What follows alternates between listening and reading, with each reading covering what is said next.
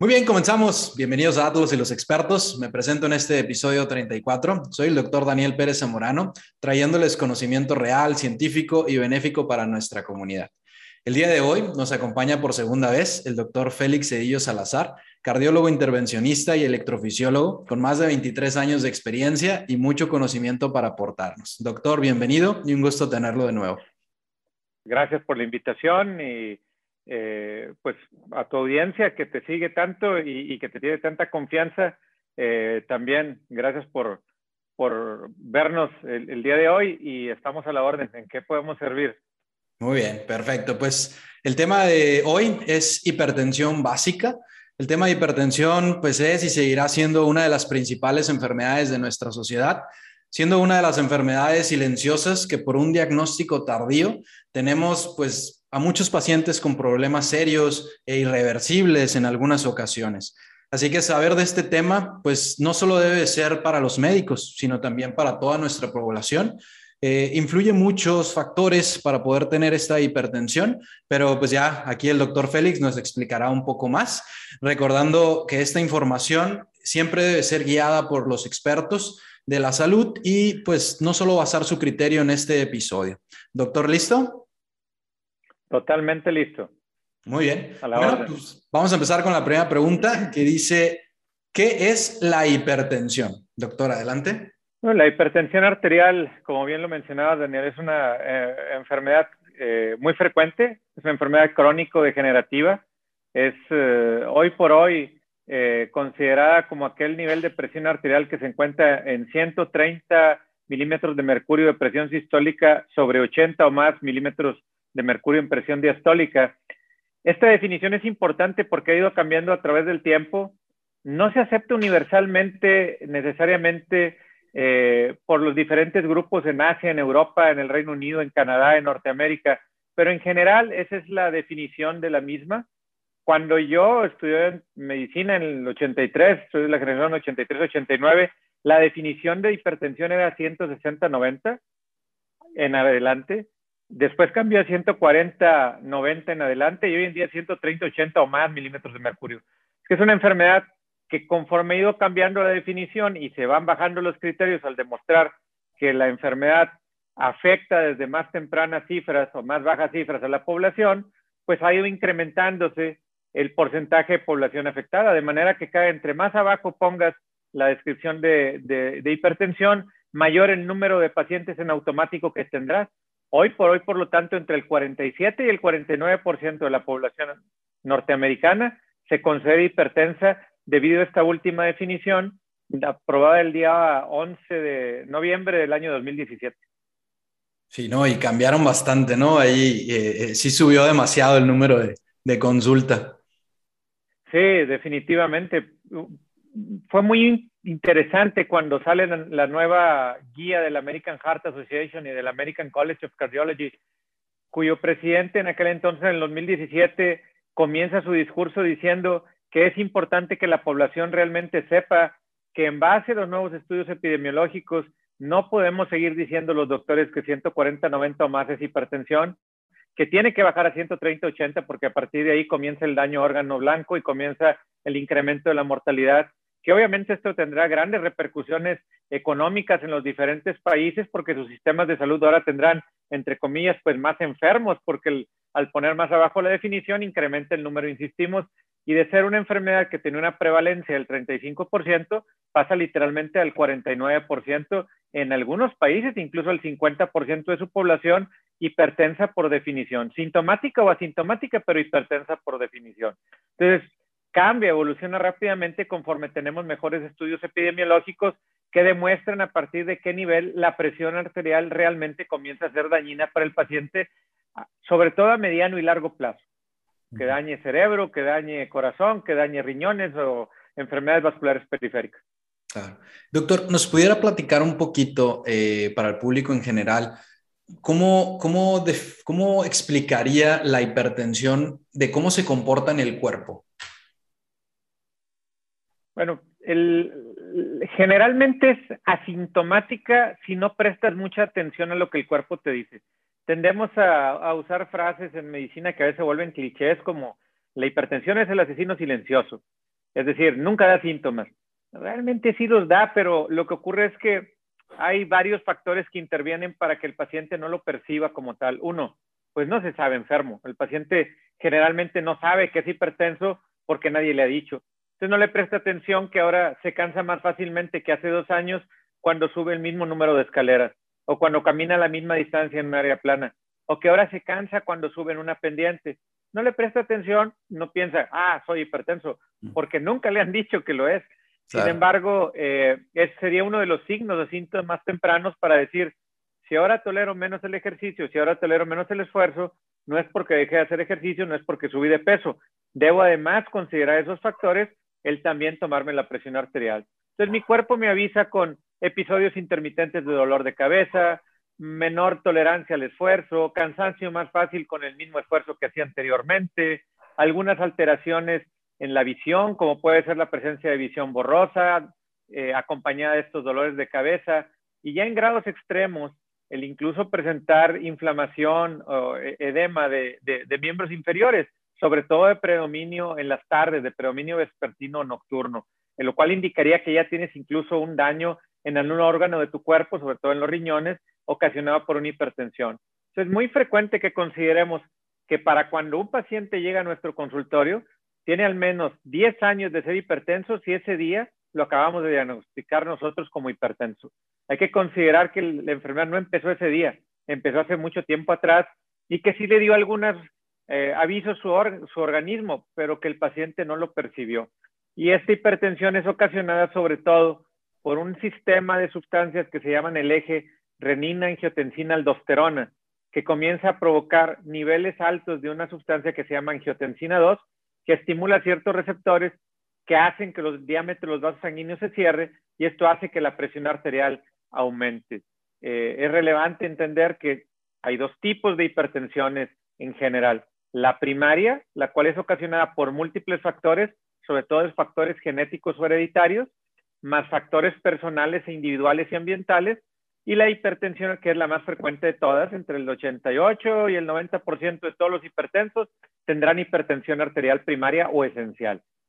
Y la hipertensión arterial secundaria, que es aquella provocada por otra enfermedad que dentro de sus signos ocasionará que la presión se eleve, como la presencia de un tumor en la glándula suprarrenal llamado feocromocitoma, que produce norepinefrina o adrenalina, aquel paciente que tiene hipertiroidismo y tiene presión arterial alta durante el mismo, aquel paciente que tiene una coartación aórtica, aquel paciente que en ese momento está sufriendo un eh, ataque isquémico cerebral, también tendrá un momento de hipertensión arterial y es secundaria al ataque isquémico, o aquel paciente que tendrá enfermedad paratiroidea y tendrá una hipertensión arterial. Claro que ahí mezclé algunas circunstancias crónicas y algunas circunstancias agudas, pero hipertensión arterial secundaria crónica, enfermedad tiroidea, paratiroidea, feocromocitomas o estenosis de las arterias renales son de los eventos más comunes que hay que descartar en nuestros pacientes eh, como causas de hipertensión arterial secundaria. Muy bien, perfecto. Pues me gustó mucho ahí la respuesta. Aquí tenemos un poquito de lo que es la hipertensión. Vamos entonces a la pregunta número dos, que sería, ¿cómo saber si un paciente es hipertenso? Existen criterios por diferentes eh, autoridades a nivel internacional. Estamos tenemos las guías de la American Heart Association, tenemos las guías del, American College of Cardiology, tenemos las guías de la Asociación Canadiense del Conarzón, tenemos las guías del Reino Unido, tenemos las guías de la Asociación Asia Pacífico, tenemos las guías de la European Society of Cardiology. Entonces, si utilizamos las que más frecuentemente mm, nos identifican por ser hispanos, por tener cercanía con los Estados Unidos de Norteamérica, perdón, utilizaríamos del American Heart y del American College. Eh, ahí lo que consideraríamos es que nuestro paciente tenga en dos días diferentes, con al menos 48 horas de diferencia, 130 o más milímetros de mercurio de presión arterial sistólica sin que un factor externo lo provoque, y o 80 o más milímetros de mercurio de presión arterial diastólica sin que un factor externo lo provoque. Es decir, 130, 80 o más, tomada en nuestro paciente con una hora y media de ayuno, con 30 minutos de reposo, estando el paciente relajado y tranquilo, al menos con 15 minutos posteriores a haber estado en contacto con humo de cigarro de segunda o primera mano y o de cafeína, tomando la presión arterial con el paciente sentado, con el brazo extendido, con el manguito del baumanómetro del tamaño adecuado al brazo del paciente, con el paciente recostado también, o en dos posiciones, acostado y sentado, sentado y de pie, y que en dos días diferentes, con 48 horas al menos de distancia, la presión esté en 130, 80 o más. O que nuestro paciente tenga una sola medición de presión arterial que consideremos una crisis hipertensiva, es decir, que tenga 180 o más de presión arterial sistólica o 120 o más de presión arterial diastólica eh, en milímetros de mercurio, sin que exista una causa externa obvia que lo provoque. Esa sería la forma de, diagnosticar a nuestro paciente como hipertenso. El siguiente paso sería definir es primaria o es secundaria. Muy bien, perfecto. Pues aquí tenemos eh, la manera de cómo saber si un paciente es hipertenso. Sí me gustaría, eh, doctor, si nos pudiera platicar de un caso clásico de un, paciente que le llegara a la consulta. Sí, eh, gracias. Excelente pregunta, Daniel. Es, bien, es muy frecuente que, que veamos pacientes con enfermedades como esta, hipertensión arterial, eh, con una evolución crónica de tantos años sin que el paciente se dé cuenta, que veamos al paciente que viene a consultar por otra causa, digamos palpitaciones, y que encontremos que esas palpitaciones es que el paciente siente los latidos del corazón más fuertes porque realmente es hipertenso. Es decir, sí percibe los latidos del corazón, lo cual es por definición una palpitación, no tiene que ir rápido, no tiene que ser irregular, palpitación es la percepción del latido cardíaco, aún el normal, pero que tenga un aumento del usotropismo, un aumento de la fuerza de contracción. Y en ese paciente, al tomar la presión arterial, te das cuenta que tiene la presión alta. Otro evento clásico es un paciente que no tiene ninguna, ningún síntoma cardiovascular. El paciente va a hacerse una revisión médica porque le solicitan en su empleo que se revise y que tenga una carta de salud, o va a entrar a hacer deporte y le piden una carta de salud, y entonces va contigo, lo revisas y le dices, oye, eh, traes la presión alta, dormiste bien anoche, tomaste alcohol, te desvelaste, estás estresado, estás nervioso, eh, consumiste alguna sustancia, alguna droga, la respuesta generalmente es no, bueno, pues trae la presión alta. Lo citas a las 48 horas a revisión y nuevamente la tiene alta. Aquí hay dos cosas bien, bien relevantes también. La primera, generalmente el paciente cree que por estar joven está sano. La hipertensión arterial se puede presentar desde la infancia. De hecho, en los pacientes de 20 a 25 años ya tenemos una prevalencia de casi el 17-18% de hipertensión. Es casi dos de cada diez de sus amigos, si tienen entre 20 y 25 años, ya son hipertensos. Entre 25 y 30, más o menos el 25-30% de la población es hipertensa. Es decir, dos o tres de tus amigos de los 10 con los que te juntas son hipertensos y aún no lo saben. Si no vas y te tomas la presión arterial con un profesional de la salud, no vas a saber que eres hipertenso. Y un segundo escenario muy frecuente es, por lo tanto, la hipertensión no es una enfermedad de los viejitos, es una enfermedad que puedes ver desde la infancia. Y ahí le conminaría o invitaría a mis amigos pediatras a que le tomen la presión arterial a los niños, porque podemos diagnosticar hipertensión desde la adolescencia y entonces no sorprendernos que el paciente tenga un infarto a los 35 años de edad y dices, pero ¿cómo si está muy joven? Pues sí, pero tiene 25 años de ser hipertenso. A los 10 años de edad ya era hipertenso, pero nadie le tomó la presión arterial. Tiene 25 años de evolución, sus, sus vasos sanguíneos expuestos a hipertensión y a un daño órgano blanco, en este caso el corazón, y tiene un infarto agudo del miocardio. Otro dato importante es diferenciar cuando vemos pacientes con esta enfermedad crónica degenerativa pero que tiene niveles de presión muy altos que el paciente prácticamente no percibe. Es decir, no es infrecuente que veamos en el consultorio a un paciente con 230 sobre 110 de presión arterial que no está en crisis hipertensiva porque no tiene ningún síntoma. No es una emergencia hipertensiva.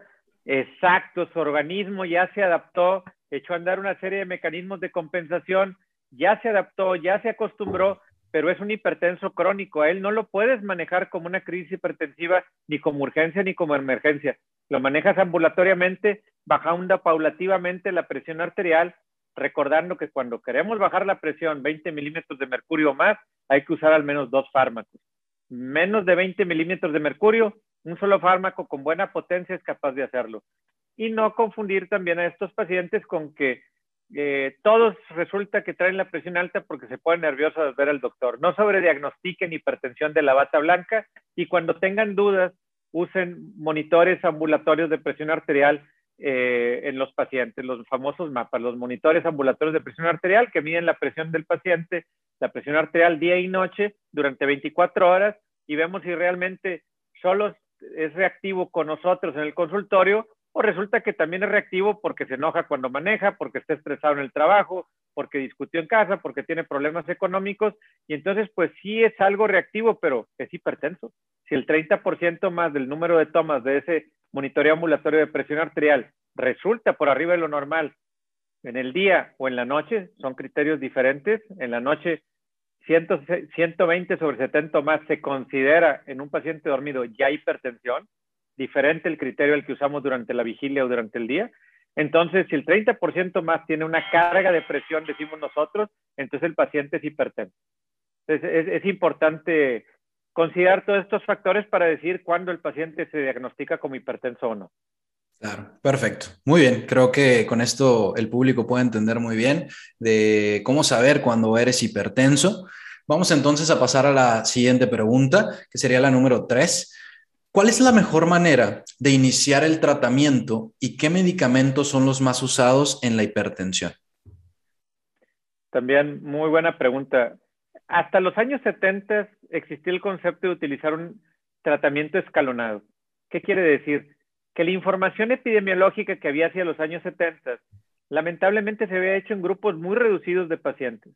Incluso aún sigue habiendo una gran discriminación en el mundo. Pero en los años 70, sobre todo en Estados Unidos de Norteamérica, utilizaban solamente sujetos o individuos de raza negra para hacer estudios de investigación sobre todo al probar tratamientos para enfermedades. Sífilis, hipertensión, son, solo ejemplos de ellos. Resulta que genéticamente los pacientes de raza negra tienden a retener mucho sodio y desarrollar más fácilmente hipertensión. De ahí también un poco el mito de que la sal, mito entre comillas, de que la sal o el cloruro de sodio suben mucho la presión arterial. Sí la suben, pero en algunos pacientes, según la raza, la suben más que en otros. La información original provenía de pacientes de raza negra en quienes el consumo alto de sodio sube hasta 9 o 12 milímetros de mercurio la presión arterial y dándoles diuréticos veían que había una disminución. En pacientes hispanos, en pacientes anglos y en pacientes sajones o asiáticos no ocurre este mismo fenómeno genético en donde el riñón absorba tanto sodio a nivel renal eh, al consumirlo, perdón, y entonces los diuréticos no son tan potentes en este grupo de población como para bajar la presión arterial. En nosotros, por lo tanto, consumir sodio no es que sea por arriba de, de 3 a 4 gramos al día, no es que sea tan dañino, no es que sea benéfico, pero no es tan dañino ni repercute en la presión arterial como lo hace, por ejemplo, el tener niveles bajos de potasio. Tener niveles bajos de potasio sube muchísimo más la presión arterial que consumir sodio en exceso. No recomendamos consumir sodio en exceso, porque puede propiciar la descompensación de enfermedades en pacientes, sobre todo con insuficiencia renal y insuficiencia cardíaca al retener más líquido. Pero tampoco la sal es veneno, como para quitarla de la mesa y decir todo sin sodio. Primero, la, la comida no sabe igual, el paciente no va a seguir tu indicación y al final de cuentas no vas a resolver ningún problema. hay que ser muy cautos con esto. En aquel entonces, por lo tanto, en los 70 se decía, bueno, inicia con un diurético y si no funciona, entonces darle un inhibidor de la enzima convertidora de la angiotensina y si ni así lo controles, entonces darle un beta bloqueador y si no funciona, entonces darle un calcio antagonista. Eso era en los 70. Después descubrimos que estaba equivocado y cuál era la razón. Se hicieron estudios multicéntricos, aleatorios, se incluyeron poblaciones de diferentes razas, de diferentes etnias, y nos comenzamos a dar cuenta que no existe un solo un fármaco de una sola clase de medicamentos que sea buena para todos. Entonces, hoy en día lo que hacemos es poner en contexto el estado clínico del paciente. ¿Cuál es la mejor medicina para bajar la presión al paciente que acabo de diagnosticar hipertenso? Depende de qué otras enfermedades padezca el paciente. Si mi paciente, por ejemplo, tiene cardiopatía isquémica y acabo de descubrir que es hipertenso, entonces uso un beta bloqueador forzosamente y seguramente un inhibidor de la enzima convertidora a la angiotensina o un bloqueador de los receptores de angiotensina 2, un ARA2. ¿Por qué el beta bloqueador? Porque me ayuda a disminuir el consumo de oxígeno en el corazón para tratar la cardiopatía isquémica que además tiene efecto antihipertensivo al disminuir el, gasto cardíaco por minuto, al bajar la frecuencia cardíaca, y el inhibidor de la ECA o el ARA2, porque está demostrado que disminuyen la mortalidad y la insuficiencia cardíaca en pacientes con cardiopatía isquémica y además son excelentes antihipertensivos. En nuestro caso, preferimos los ARA2 al tener menos efectos secundarios como la tos o la agudización de la insuficiencia renal crónica preexistente en el paciente comparados con los IECAS, pero en cuanto a potencia tienen prácticamente la misma los ARA2 que los IECAS. ¿Qué tal si mi paciente tiene también cardiopatía isquémica y, eh, o tiene más de 50 años de edad? En ese paciente, el medicamento de primera elección tal vez sería un calcio antagonista. ¿Por qué? Porque si mi paciente le doy un beta bloqueador y tiene sobrepeso, incremento alrededor de un 25% el riesgo de que sea diabético y ya tiene 50 o más años y ya tiene cardiopatía isquémica y tiene hipertensión, tiene varios factores de riesgo, además de la edad. Entonces, ese paciente idealmente le daría un, un calcio antagonista tal vez de primera elección, porque a esa edad comienza a predominar la hipertensión arterial sistólica sobre la diastólica y también esto es ocasionado, entendiendo, por la arterioesclerosis, que es ese endurecimiento por calcificación y pérdida de elasticidad de los vasos sanguíneos que ya no se dilatan y se contraen con tanta facilidad, diferente la arterioesclerosis que mencionamos a la ateroesclerosis, que es la formación de placas de grasa que obstruyen el, el diámetro interno de las arterias y que puede dar paso a eventos eh, vasculares cerebrales o eh, eh, insuficiencia vascular periférica o infartos agudos del miocardio. Entonces, según el paciente, las enfermedades que padezca y el tipo de control que, deseamos tener en nuestro paciente, eh, qué tantos milímetros de mercurio debo de, iniciar a bajar, cuál es mi meta, inicio con un fármaco, un ARA2 si son menos de 20 milímetros de mercurio, o inicio un ARA2 combinado con un diurético si son más de 20 milímetros de mercurio, bajo el entendido de que la disminución de la presión arterial debe ser paulatina hasta llegar al control de la misma en un periodo de alrededor de 14 días. Cuando se trate de una hipertensión arterial, crónica. Cuando es un evento de una crisis ah, hipertensiva, ya sería diferente y dependerá de si es una emergencia o es una urgencia hipertensiva. Pero entonces tomemos en cuenta la edad del paciente, las comorbilidades del paciente y eh, cuánto queremos bajar la presión arterial, por lo tanto, cuál es nuestra meta de tratamiento. Generalmente la meta de tratamiento dicen las guías que sea de menos de 130-80. En lo personal, considero que si la presión arterial es definida como mínimo normal 90 sobre 60 milímetros de mercurio, máximo normal 119-79, si las condiciones clínicas de mi paciente lo permiten, a todos los llevo a tener una presión normal. No me conformo con que tengan 130-80. Muchos se preguntarán, ¿por qué si no tienes una base científica? Pues porque el tiempo nos ha dado ese criterio. Si hace 35 años que empecé a estudiar medicina era 160-90 y luego cambió a 140-90 y ahorita está en 130-80 y mi definición de normal sigue siendo máxima 119-79, pues yo quiero estar en el rango de lo que dices que es normal, porque ahí tienes comprobado que no hay daño. Entonces esa es una decisión muy personal, aunque las guías dicen que con que la baje de 130-80 es suficiente. Sin embargo, recuerden que no es lo mismo hipertensión arterial que presión arterial alta. Hoy en día, según las nuevas clasificaciones, hipertensión arterial es de 130, 80 en adelante, hacia arriba, en milímetros de mercurio. Pero presión arterial alta es lo que antes le llamábamos eh, prehipertensión, es cuando la presión arterial sistólica está de 120 a 129 milímetros de mercurio, siempre y cuando la presión diastólica esté en menos de 80 milímetros de mercurio. Entonces, eso que antes llamábamos prehipertensión, hoy lo llamamos, le llamamos presión arterial alta. Ya no es sinónimo de hipertensión. Y si eso también se considera una normalidad, pues yo no quiero que mi paciente tenga la presión sistólica anormal y por lo tanto yo les recomendaría, si la condición clínica del paciente lo permite, el, tenerlos en los rangos de normalidad. Insisto, esa es una acotación personal. Las guías dicen que aunque esté abajo de 130-80, en teoría le debería ir bien al paciente. Muy bien, me, gusta ahí la, respuesta. Y doctor, por ejemplo, nos llega un paciente que le llega la consulta por haber ido con su tía que le encontró que tenía 140 sobre 80, tiene un antecedente familiar de muchos hipertensos y dice, bueno, me voy a ir a checar. Eh, llega a la consulta ahí con usted, ve que no tiene ningún otro antecedente. Eh, ¿Cómo lo trataría? ¿Qué edad tiene el paciente? Tiene, ¿Cuántos me decías? Tiene 30 años el paciente. Vamos a ponerle que tenga 30. Normalmente pacientes que consideras jóvenes sin ningún antecedente, sin ningún factor de riesgo más que el antecedente hereditario, es probable que acabes concluyendo que no es una hipertensión arterial secundaria, sino primaria.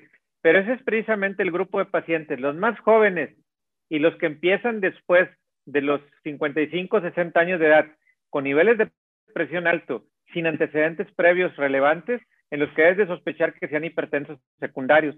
En ese paciente le pediría un perfil bioquímico de 24 elementos, le pediría tal vez, si es correcto, un eh, perfil tiroideo y le probablemente enviaría a hacer un Doppler arterial de las arterias renales para estar seguro que no tengo una estenosis. Es decir, lo abordaría como cualquier paciente, lo citaría una segunda vez para a las 48 horas y ver si la hipertensión eh, persiste y de ser así, me aseguraría de que no sea una hipertensión secundaria y le iniciaría tratamiento en consecuencia, sea secundaria o sea primaria, le iniciaría el tratamiento. Pero es precisamente, Daniel, en ese tipo de pacientes, hoy hay muy buenas preguntas como de costumbre, es en los que tendríamos que ver y cuándo sospecho que es primaria y cuándo sospecho que es secundaria, generalmente son los extremos de los grupos de edades, en los muy jóvenes y en los pacientes ya mayores de 55, que no podría decir viejos porque yo tengo 55 años, así es que son jovenazos de, corazón, somos. Eh, y por lo tanto, hay que, hay que considerar, sin embargo, el, que hay hipertensiones secundarias y hacer, seguir el protocolo para descartarlas. Pero de que hay que iniciar a tratarlas, hay que tratarlas y aunque sea secundaria, después verlo, hacer lo necesario por, por curarla en definitiva. Y si es una hipertensión primaria, también conocida como esencial, pues igual, iniciar a tratar según la meta eh, que no es infrecuente, como mencionábamos, que a edades tempranas tengamos pacientes hipertensos, que no nos extrañe.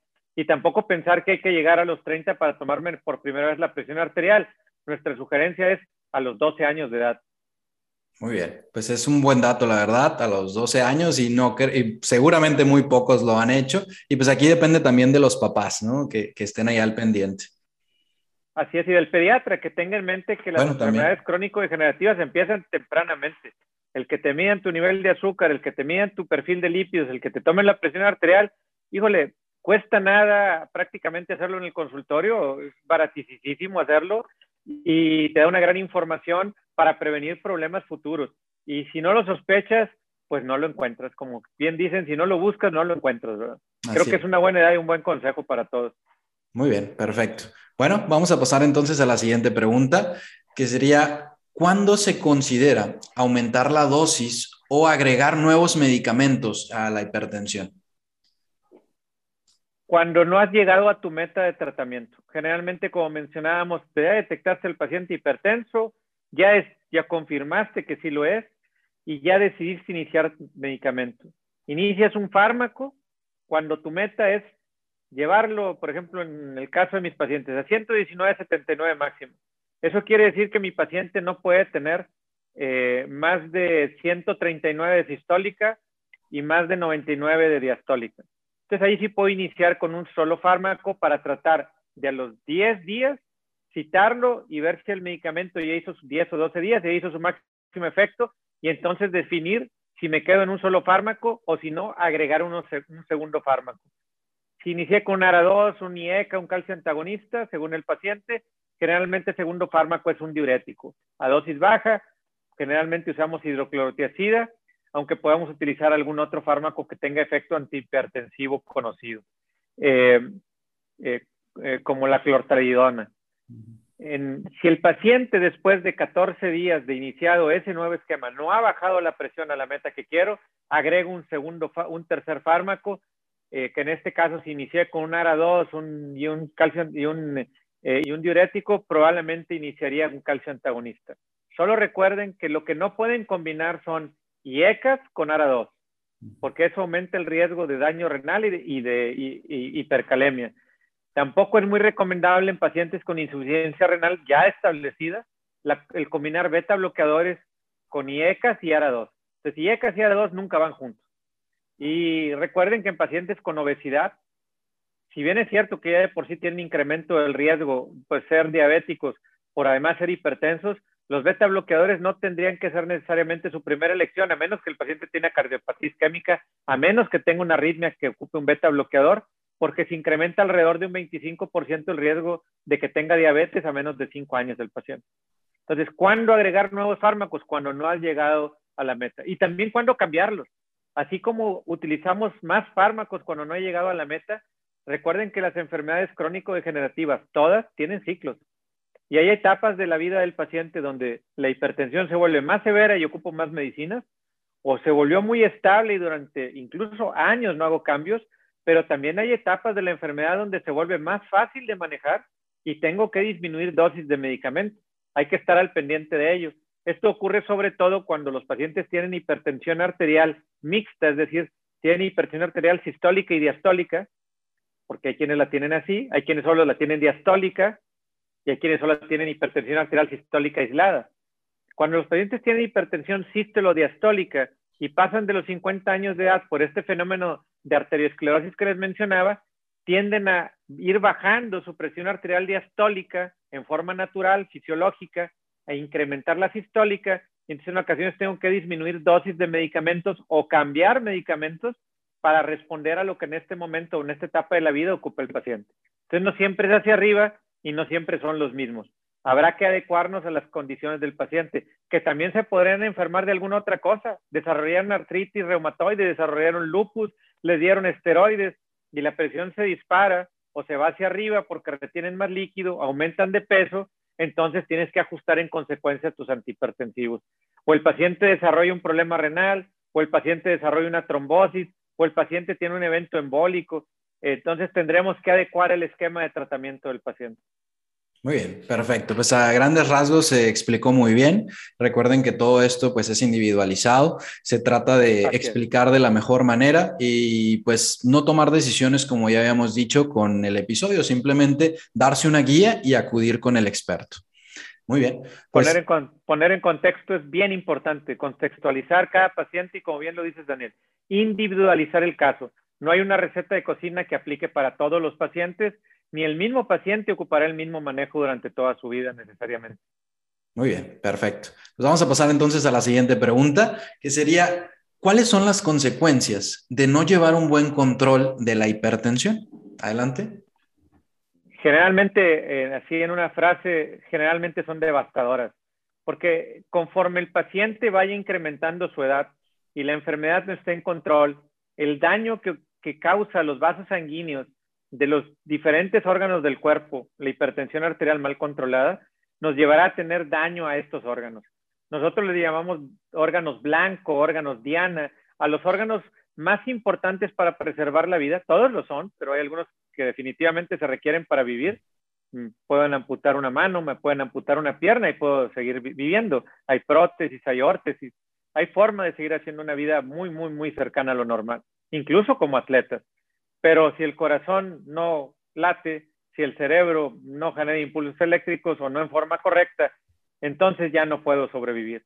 Entonces, las consecuencias de una hipertensión mal controlada es daño a órgano blanco, cerebro, donde puede haber eventos con formación de coagulitos por aterotrombosis y un evento isquémico cerebral puede ser catastrófico o dejar secuelas permanentes que definitivamente cambian la calidad de vida para siempre del paciente y su eh, autonomía y su capacidad de, ser independiente o de estado emocional económicamente. Definitivo, psicológico, psiquiátrico. Puede causar un infarto agudo del miocardio y este puede dejar secuelas graves que lo discapaciten. Puede recuperarse de ellas, pero ser paciente de alto riesgo para desarrollar arritmias o insuficiencia cardíaca, o puede ser un evento de infarto o de isquemia único que cause fibrilación ventricular y por lo tanto un evento de muerte súbita y el primer síntoma fue el último y hasta ahí vivió el paciente, lo cual es muy triste y ocurre en más de 78 mil pacientes al año solo en nuestro país, en México, el tener eventos de muerte súbita. O puede causar pérdida de la visión, que después de la diabetes es la segunda causa más común en el mundo, eh, también con la presencia de enfermedad macular, y en este caso la hipertensión ocasionará la disminución de la agudeza visual del paciente con una gran discapacidad que esto implica y o la ceguera total o parte de, eh, me refiero pérdida completa de la vista en un ojo o pérdida completa en ambos ojos a través de la retinopatía hipertensiva. Entonces, es muy importante el controlar la hipertensión arterial y hacerle ver al paciente, y eso es bien complicado cuando trata de hacerle ver que vas a prevenir algo que puede ocurrir en 20 o 25 años. El paciente es más difícil de convencer y tienes que darle todos los argumentos y tienes que enseñarle y tienes que educarlo y tienes que eh, mostrarle la evidencia. Así es, concientizar para que el paciente acceda a tomar los medicamentos, porque lamentablemente para los pacientes el alcohol, el tabaco y los chicharrones no son un problema. El problema que me puede dañar el hígado y el riñón, según los pacientes, la comadre y el vecino, que son los que sí saben medicina, según los pacientes, es que las medicinas dañan el hígado y los riñones y hazle como quieras, compadre. Eso para ellos es su verdad. Entonces llegan desinformados a tu consultorio y ahora hay que borrar esa mala información y reinformar lo cual es más difícil que educar. Cuando alguien no tiene información y le enseñas, es más fácil porque el disco duro está en blanco. La información que le des eh, la va a captar más fácilmente. Cuando llega desinformado, es muy complejo. Y esto lo acabamos de vivir ahora en, meses recientes, cuando la gente estaba convencida que el dióxido de cloro curaba el COVID, y hazle como quieras, ¿verdad? Convéncelos de que no es cierto y convéncelos de que están mintiendo y que esto no era una conspiración mundial para asesinarlos fue todo un tema porque los pacientes pasaron la información por redes sociales a nivel mundial y estaban convencidos de que les estábamos ocultando la verdad los doctores. Entonces, es más fácil informar a alguien sin información previa que de informar al desinformado. Dedíquenle tiempo al paciente en la consulta para que sepa los efectos devastadores de la hipertensión, de la diabetes, del colesterol alto, de la obesidad, del sobrepeso, del sedentarismo, del tabaquismo, del consumo de drogas, eh, por mencionar solo algunas, ¿no? De las enfermedades más devastadoras de nuestro medio. Claro, muy bien, pues ahí tienen un poquito de las consecuencias si no se cuidan su presión, que están aquí, pues ahora sí que a la vuelta de la esquina, podemos, todos hemos escuchado de alguien que le ha dado un infarto, de alguien que le ha tenido un, un infarto cerebral, que tiene diálisis porque nunca se cuidó, en cuestiones hablando de los riñones, entonces es algo que lo vivimos, eh, sí es enfermedad eh, eh, de cuidado, entonces toma tus precauciones y pues vamos a, pasar a la siguiente pregunta. Muy bien. Claro que sí, ahí, solo agregaría lo que bien mencionaste ahorita, otro órgano blanco importante es el riñón, después de la diabetes, igual la hipertensión es la segunda causa más frecuente de enfermedad renal y si llegas a una etapa terminal de enfermedad renal y requieres de diálisis, de diálisis, recuerda que el problema es que tu promedio de sobrevida después de iniciada, si no te trasplantan el riñón, es de solo dos años. Pues también estás en graves problemas y la tasa de, lamentablemente, de, de, trasplante renal en México es increíblemente baja. Sí, súper baja. Muy bien. Eh, bueno, pues entonces vamos a pasar a la siguiente pregunta, que sería, ¿cómo identificar una crisis hipertensiva? Excelente pregunta. Una crisis hipertensiva es aquel aumento de presión arterial que ocurre de manera súbita en nuestro paciente ya conocido hipertenso. Y este aumento de presión arterial en forma súbita puede ocurrir espontáneamente o secundario a algo que nosotros mismos podamos identificar. Por ejemplo, una crisis hipertensiva en un paciente que acaba de ser sometido a una cirugía por reemplazo de cadera porque le pusieron una prótesis. Su paciente posoperatorio típico con una crisis hipertensiva. O el paciente que era conocido hipertenso y estaba en control, pero súbitamente tiene un incremento de la presión arterial. Eh, ¿Cómo lo identifico? Es aquel paciente que precisamente sobrepasa los niveles de presión arterial sistólica a 180 o más milímetros de mercurio cuando es la sistólica o 120 o más milímetros de mercurio cuando hablamos de la presión diastólica. Y eso es una crisis hipertensiva que se debe después de subdividir en cuál de ellas es una urgencia y cuál es una emergencia. Una urgencia es cuando esa crisis hipertensiva no ha dañado ningún órgano blanco del paciente. No hay daño cerebral, no hay daño miocárdico, no hay daño renal, no tiene el paciente una secuela o pérdida de un órgano vital. Una emergencia hipertensiva es con las mismas cifras de presión arterial de 180 sobre 120 o más, que sí tiene evidencias de daño a órgano blanco en quien sí tenemos un evento isquémico cardíaco, en quien sí tenemos datos de daño a nivel cerebral, con dolor eh, de cabeza con cefalea intensa, con náusea, con vómito en proyectil, con visión borrosa, con edema de papilar a la exploración de fondo de ojo, incluso con crisis convulsivas. En pacientes que tienen daño renal agudo y que comienzan a desarrollar proteinuria con edema de miembros inferiores, en aquella paciente embarazada que comienza a tener esas cifras de presión arterial y entonces ya no era eh, preeclampsia, sino ya convulsión y tiene preeclampsia una vez que hemos descartado otras causas de crisis convulsivas. Entonces, eh, hay que considerar que al llegar a esa cifra ya es una crisis hipertensiva. Cuando la presión previamente estaba alta o, o paciente era hipertenso controlado o no era hipertenso conocido y abre con una crisis hipertensiva. Menos del 1% de los pacientes a través de su vida, todos los que vayan a ser hipertensos, no más del 1% tendrán una crisis hipertensiva en su vida. Entonces, no es lo común, no sabemos aún por qué, debe haber cierto factor predisponente seguramente genético hereditario, no lo hemos descubierto, pero es muy bajo el porcentaje, por ello no es muy común que vean pacientes en crisis hipertensiva y en un inicio de la charla del día de hoy hacía la diferenciación de quien tiene más de 180 sobre 120 de presión arterial, pero llega sin ningún síntoma y el paciente entra caminando sin ninguna molestia y lo consideras entonces como un paciente hipertenso, crónico, ya adaptado lamentablemente a esas cifras de presión arterial, a él no lo voy a considerar hipertenso en crisis, más le voy a iniciar también tratamiento antihipertensivo para en consecuencia manejarlo. Claro, muy bien. Doctor, y ahí nos pudiera platicar un tema controversial, yo creo que para muchos en urgencias, eh, de lo que nos platicaba hace ratito, de esa pastillita que llegan y les ponen abajo de la lengua. ¿Qué nos pudiera decir de esto? Híjole, que, que es una de las peores vergüenzas de la, en, la historia de la humanidad y de la medicina el que se haya vuelto una práctica. Un hábito, un hábito. Sí, una práctica tan ampliamente utilizada. No existen en el planeta Tierra medicamentos sublinguales para bajar la presión arterial. Ningún laboratorio los fabrica, ninguna farmacia los distribuye, no se han inventado. Y hay una razón por ello. Entonces, el utilizar captopril sublingual, que está utilizado, está diseñado para ser tragado, o sea, consumido vía oral y pasado hacia el tubo digestivo, o el perforar una cápsula de nifedipino y vaciarte las gotitas también en vía sublingual, está completamente contraindicado. La medicina fue diseñada para utilizarse tragada, para consumirse vía oral. Lean bien el empaque para que lo vean. ¿Por qué lo hace la gente? Por ignorancia.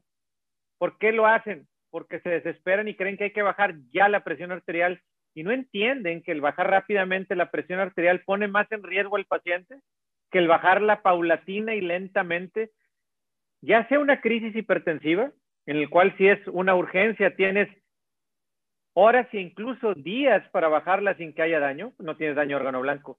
Incluso una emergencia hipertensiva, esas se manejan en cuidados intensivos con una línea arterial para monitorear en tiempo real la presión arterial conectado a un monitor y la presión arterial se baja no más de un 15 o 20% en terapia intensiva, insisto, utilizando intravenosamente esmolol, abetalol, nitroprusiato de sodio o en algunos casos incluso hidralacina, teniendo cuidado por los efectos secundarios del fármaco. Pero nunca se debe utilizar un medicamento sublingual. Está contraindicado.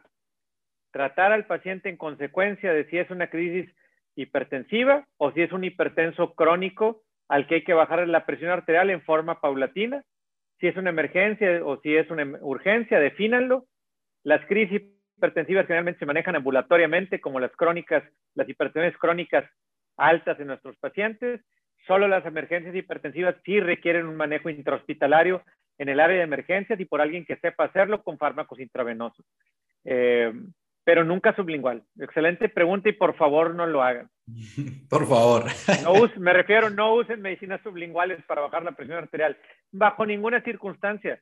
la mucosa sublingual tiene tantos vasos sanguíneos y es tan delgada que el medicamento se absorbe tan rápidamente que es impredecible lo rápido que te va a bajar la presión arterial y expones al paciente al riesgo de que tenga una vasoconstricción cerebral severa por el bajo súbito de presión arterial que el sistema activador reticular detectaría como nos estamos desangrando, contráiganse todos los vasos sanguíneos y entonces causarías un evento embólico cerebral por vasoconstricción o en el que el paciente que tiene un daño cardíaco previo o que tú se lo vas a provocar por vasoespasmo coronario, le causarías una angina de pecho con un posible infarto o con una posible arritmia que ponga en riesgo la vida del paciente por una muerte súbita.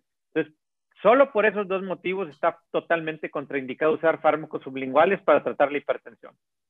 Muy bien, perfecto. Pues ya escucharon ahora sí que al experto. Eh, pues no lo hagan, por favor.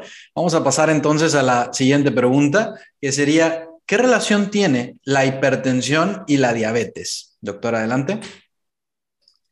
Pues ambas son enfermedades crónico-degenerativas. Es muy frecuente que vayan a encontrar ambos padecimientos en pacientes, sobre todo mayores de 45 a 55 años de edad no existe una relación necesariamente directa desde el punto de vista genético, pero sí en cuanto a la frecuencia en nuestra población. La prevalencia de la diabetes en México es de alrededor del 10 al 11% en pacientes de 45 años o más. Es más prevalente conforme más eh, vive el paciente. Hoy por hoy, lamentablemente, la expectativa de vida en la humanidad ha disminuido por el consumo de opioides por dos años consecutivos y ahora con la pandemia por tres, lo que nunca había ocurrido en la historia de la humanidad en los últimos 100 años, que era que cada año o cada quinquenio se aumentaba la expectativa de vida, en los últimos tres años bajó la expectativa de vida, ya las mujeres solo tienen expectativa de vida de 81 años y los hombres de 79, pero conforme más avance la edad, esto hay que revertirlo, esto es por los malos hábitos, consumo de opioides, mal control de enfermedades crónicas, etcétera, a nivel mundial. Eh, hay que considerar que entre más edad tenga el paciente, más probable es que coincidan estas dos enfermedades y siempre hay que buscarlas activamente. Entonces, primera coincidencia, entre más años de edad tenga el paciente, más probable es que estas enfermedades crónico-degenerativas coincidan.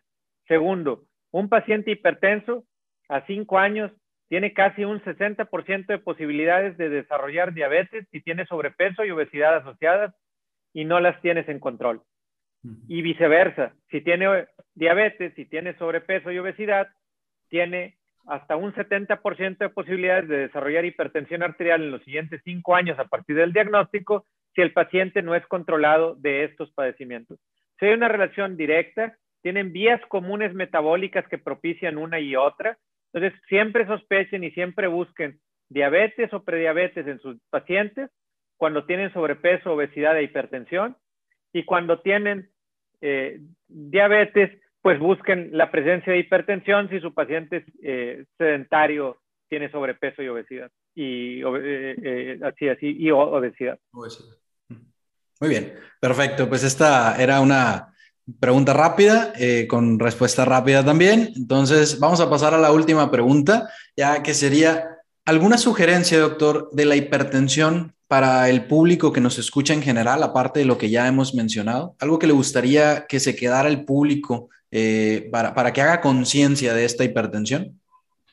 Sí, claro, Daniel. Continuando un poquito con la respuesta a la pregunta anterior, recuerden, pacientes diabéticos generalmente, a menos que sean tipo 1 eh, o insulino dependientes, como lo decimos ya hoy en día, eh, es que tienen grasa visceral. Y esa grasa visceral produce adiponectina, factor de necrosis tumoral y eso incrementa también el riesgo de ser hipertenso.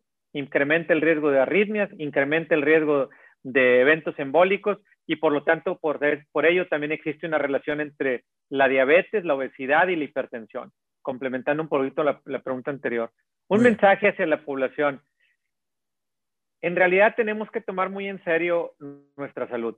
Tenemos que estar conscientes de que no hay algo más importante que nuestro cuerpo y nosotros mismos antes que cualquier otra cosa. Siempre en los discursos escucharán que la persona dice de corazón seguramente que no hay algo más importante para ellos que la familia y que su prioridad número uno es la familia. Y la número dos es el trabajo y ellos van después. Si oye bien padre para los discursos y les aplauden y la gente llora y rueda una lagrimita. Pero es tristemente una muy mala evaluación lo que está haciendo sobre la verdadera categorización del nivel, sobre la relevancia de los factores más importantes en tu vida. Preponderantemente, la prioridad número uno en tu vida es tu salud. Eres tú. Y después tu pareja, y después tus hijos, y después tu trabajo, y después lo que quieras. ¿Por qué? Porque si no te cuidas tú, no importa tu pareja, no importa el resto de tu familia y no importa tu, trabajo porque no vas a estar ahí para ellos. Entonces, el que tú verifiques que tu salud realmente esté preservada es muy relevante. Por lo tanto, el hacerte revisiones médicas periódicas desde los 20 años de edad al menos en delante es fundamental. El descubrir la presencia de enfermedades potencialmente mortales como las crónico-degenerativas, hipertensión arterial, diabetes, dislipidemia, eh, obesidad, sobrepeso, no normalicen lo anormal, porque mucha gente tiene obesidad, eso es lo normal, porque yo, yo la padezco. Porque nadie hace ejercicio de los que yo conozco, eso es lo normal y soy sedentario. Porque mis compañeros se toman un 24 de cervezas el fin de semana, más un par de shots de tequila, eso es lo normal y entonces es, no, es bueno tomar alcohol. Porque como barbacoa, chicharrones y pozole los domingos es lo normal y lo seguiría haciendo a pesar de tener los niveles de colesterol altos. Entonces, mi recomendación es, háganse revisiones médicas periódicas, si es posible desde los 20 años de edad o desde los 15 años de edad, porque desde ahí comienza a incrementarse la prevalencia de enfermedades crónico-degenerativas que les costarán la vida, créanmelo, a lo, a lo largo de su trayectoria. Si las detectamos tempranamente y las controlamos, no ocurrirá esto.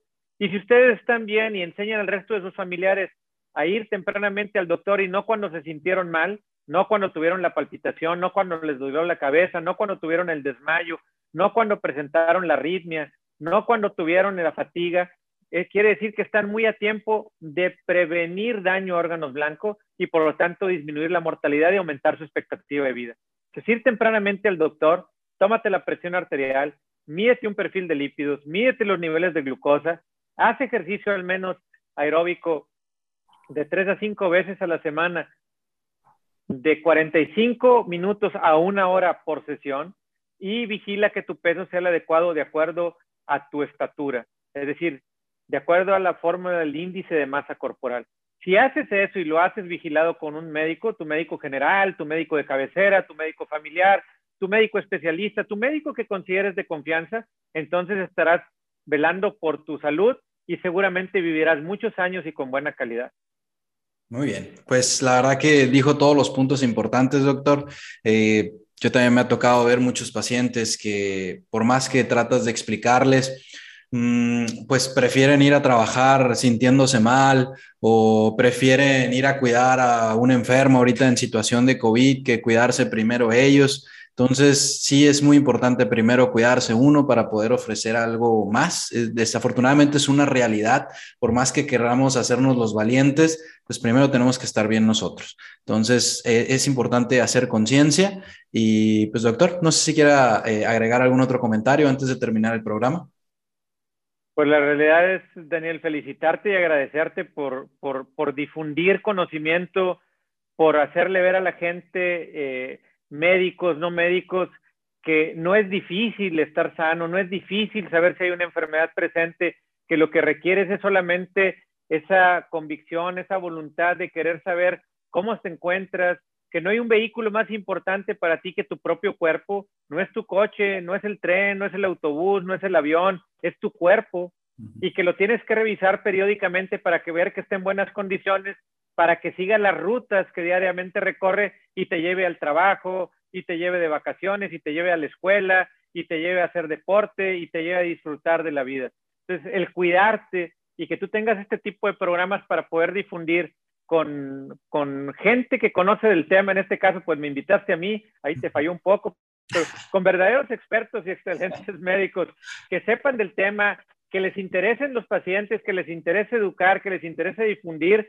Híjole, ojalá tuviésemos miles y miles de Danieles en, el país y en el mundo para que la información médica se conozca y la gente se cuide. Con una sola persona que haga conciencia hoy en la noche, a partir de esta plática, ya cambiamos el mundo, Daniel. Es que de verdad, felicidades y, que sigas con estos programas, que se sigan difundiendo, que se sigan compartiendo y que se busque información por parte de la población con las fuentes reales acreditadas de conocimiento como lo somos los médicos. El doctor Google, el doctor Yahoo, el doctor... Eh, sí, el doctor lo revisé en internet mm. no son confiables porque ellos no te conocen, no te están revisando. El doctor que te conoce, que te ve, que te físicamente te puede revisar, ese es el médico al que, el que debes de confiar. Si es un médico graduado, si es un médico certificado, si es una buena persona, si es un médico humano, ese es tu doctor. No te muevas de ahí y él te cambiará la vida para bien y a tu familia también, bro. Muy bien, pues muchas gracias, doctor. Sabemos eh, el tiempo que lo tiene muy medido. Gracias por los conocimientos que nos ha compartido. Estuvimos muy contentos de tenerlo. Agradecemos a los que nos vieron. Si te gustó, deja tu like, pícale ahí a la campanita para seguirnos. Eh, los esperamos la próxima semana aquí en Atlas y los expertos. Buen día y recuerda que cada día cuenta. Gracias. Hasta luego, buenas noches.